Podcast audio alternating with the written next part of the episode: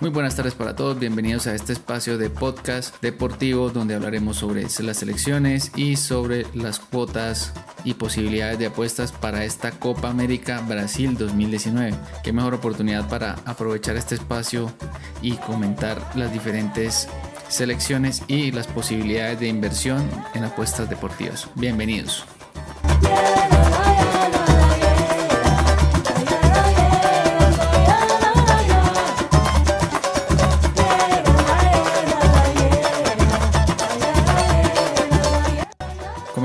Con la selección anfitriona y en este caso comenzamos con la selección de Brasil. La selección de Brasil en el ranking FIFA se encuentra tercera con 1676 puntos. Hablemos un poco de la historia en la Copa América. El equipo brasilero ha participado en 35 ediciones de este torneo, alzándose con la Copa América en 8 oportunidades.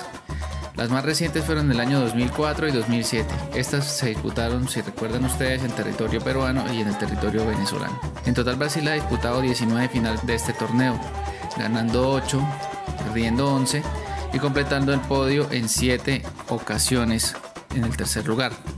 En total han sido 26 ocasiones donde el equipo de Brasil ha estado en el top 3 de este torneo.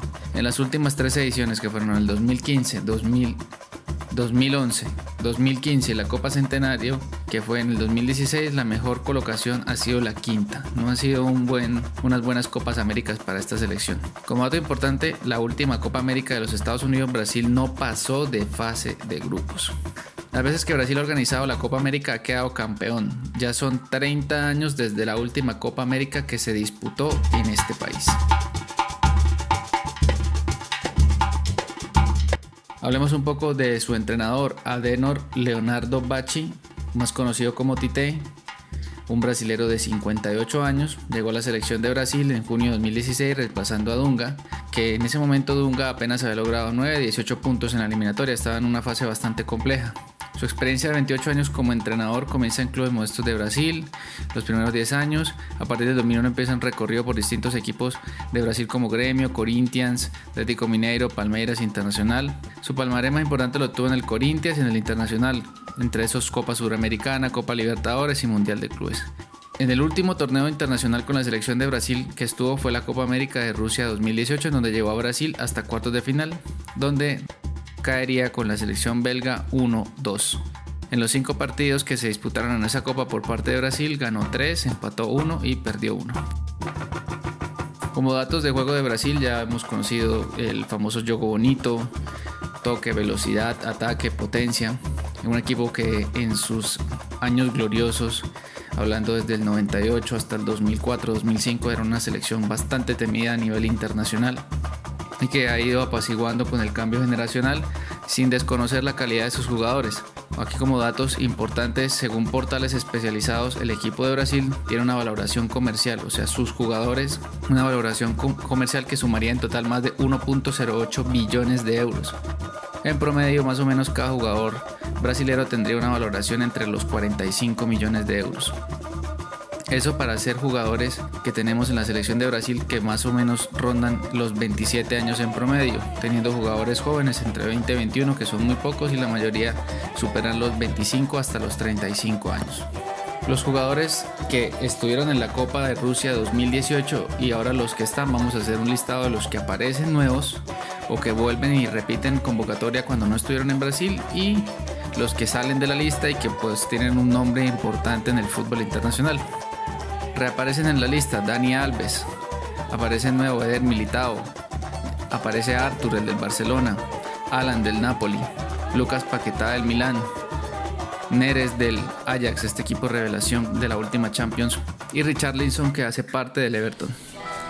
Quienes salen de la lista y tienen un nombre importante en el fútbol internacional, Marcelo del Real Madrid, Paulinho que fue una pieza con, con peso en la, en el Mundial pasado, con goles sobre todo, no aparece en esta lista. Douglas Costa de la Juventus en este momento no está en la lista. Como último dato importante, hace unos días Neymar sufrió una lesión en un partido amistoso contra Qatar y Tite el día de hoy, donde estamos, estamos grabando este podcast, convocó a William, que en ese momento no estaba en la lista,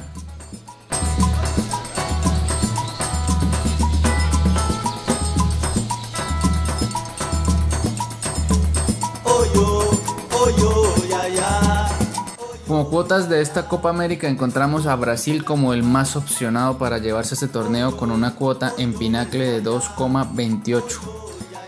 Eh, cuando se conoció la noticia de que Neymar no iba a estar presente en la Copa América, pensé yo que, las cuotas se iban a mover no muy brusco, pero sí iba a haber un cambio significativo, sobre todo eh, en la cuota de Brasil, encontrar, empezar a encontrar un poco más de valor y eh, los demás equipos empezaron a, perderlo, porque obviamente se iba a hacer un movimiento en contra de Brasil. Sin embargo, las cuotas, el movimiento fue muy leve, eh, más o menos unos 11 ticks aproximadamente en algunas casas de apuestas.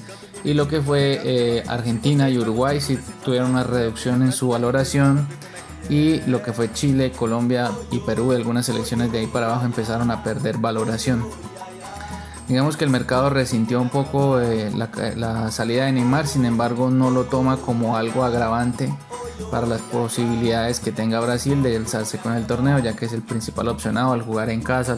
Viéndolo desde la plantilla, los cambios y todo eso no son cambios significativos, sin embargo ya, ya ha habido un cambio generacional en algunos jugadores como Neres, como Richarlison, Paquetá, Alan, que son jugadores jóvenes, Arthur también, consolidando algunos como Dani Alves, en la defensa, los jugadores como Thiago Silva, los arqueros en este momento no cambiaron, Ederson y Allison. Entonces digamos que Brasil en términos de cuotas para el torneo no tiene eh, mucho valor, la verdad, apostar eh, una cuota tan baja a un, a un, torneo tan corto y tan competitivo como, como la Copa América.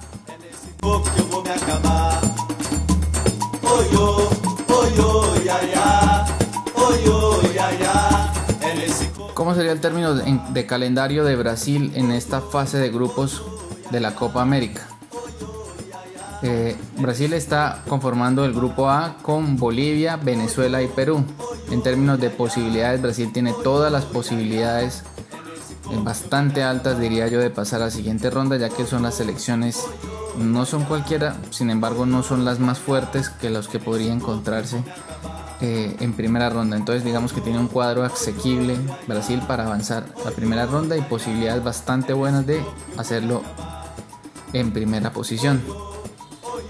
El primer partido de Brasil es contra Bolivia el día 14 de junio. Después se enfrentará el día 18 de junio contra Venezuela y cerrará el grupo el día 22 de junio contra Perú.